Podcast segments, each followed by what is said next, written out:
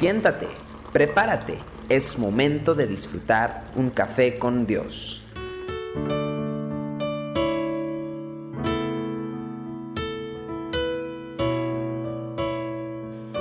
Hola, de ayer a hoy ya les extrañaba y por eso estamos otra vez aquí en Café con Dios.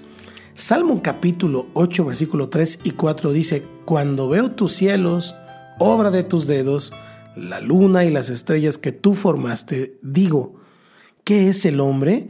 Para que tengas de él memoria, y el Hijo del Hombre, para que lo visites. Qué extraordinarias palabras del salmista. Sabe, hace muchos años, cuando yo era un niño, tuve oportunidad de acompañar a mi padre a un aeropuerto. Por primera vez vi los aviones desde lejos eh, ciertamente no iba a volar ni él ni yo, solamente fuimos a ver los aviones y se quedó en mi mente grabado esa imagen imponente de un avión. En otra ocasión, cuando tuve la oportunidad de viajar por primera vez, eh, el avión era bastante grande. Sin embargo, en la última ocasión tuve la oportunidad de cruzar el Océano Pacífico hasta el país de Corea y el avión era un jumbo, era gigantesco. Y ese avión pues parecía un edificio acostado realmente. Y aunque parecía imponente, conforme fue recorriendo la pista al momento de levantar el vuelo, me quedé sorprendido cómo al paso de los minutos nos íbamos alejando tanto de la tierra que finalmente comenzamos a ver el horizonte, eh, las, las nubes, el cielo, abajo la tierra y finalmente el mar por muchas horas, y cómo el mar se extendía interminable e indomable. Y entonces me di cuenta que en realidad somos tan pequeños. Incluso ese avión que parecía tan imponente y tan grande, no era más que un pequeño objeto en un mundo gigantesco que Dios ha creado para que nosotros podamos vivir aquí como nuestra casa Creo que en ese momento entendí lo que el salmista expresa en los versículos que hoy estamos leyendo. Al levantar los ojos al cielo, dice el rey David, experimentó esa misma sensación de pequeñez frente a la inmensidad de la creación de Dios. Sintiéndose abrumado por su propia insignificancia, no pudo evitar preguntarle al Señor, si tú eres tan grande y lo que has hecho es tan vasto y majestuoso, ¿Cómo es que te fijas en nosotros, que somos tan pequeños e insignificantes? ¿Quién puede en realidad entender semejante misterio? El Dios que creó los cielos y la tierra, que ordenó al ejército de las estrellas y que conoce los secretos más profundos del mundo a nuestro alrededor, ha elegido tener una comunión contigo y conmigo, que no somos más que una gota en el universo, si lo queremos ver de manera literal. En este tiempo en el cual el hombre experimenta con la clonación y parece que son ilimitados los avances tecnológicos, qué bueno sería que pudiéramos recuperar este sentido de pequeñez. Cuando lo perdemos, dejamos de maravillarnos por el eterno misterio de Dios que ha escogido acercarse a nosotros para interesarse en nuestras vidas.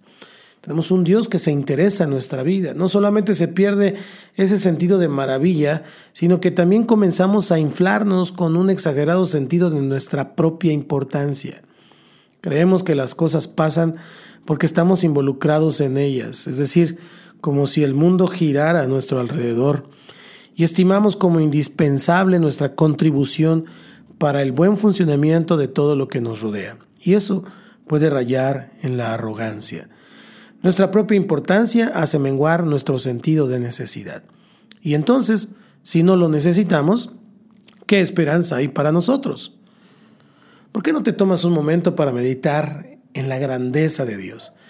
Y permítele al Espíritu que produzca en ti otra vez ese asombro santo que te va a llevar a exclamar, como dijo David, ¿qué es el hombre para que tengas de él memoria y el Hijo del hombre para que lo visites?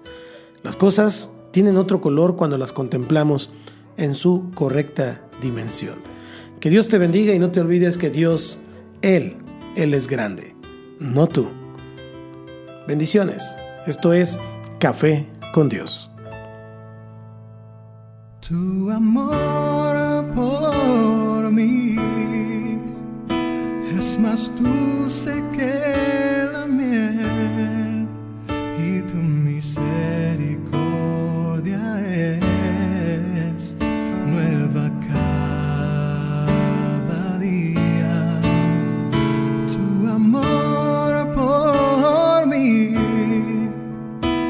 es más dulce que la miel y tu misericordia es nueva cada día. Es por eso que te alabo, es por eso que te sirvo, es por eso que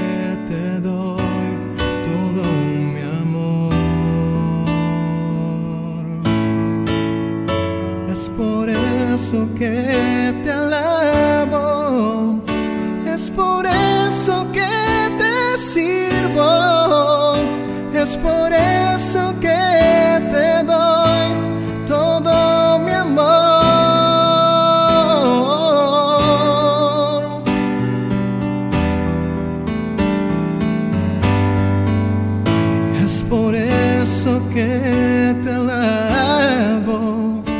es por eso que te sirvo, es por eso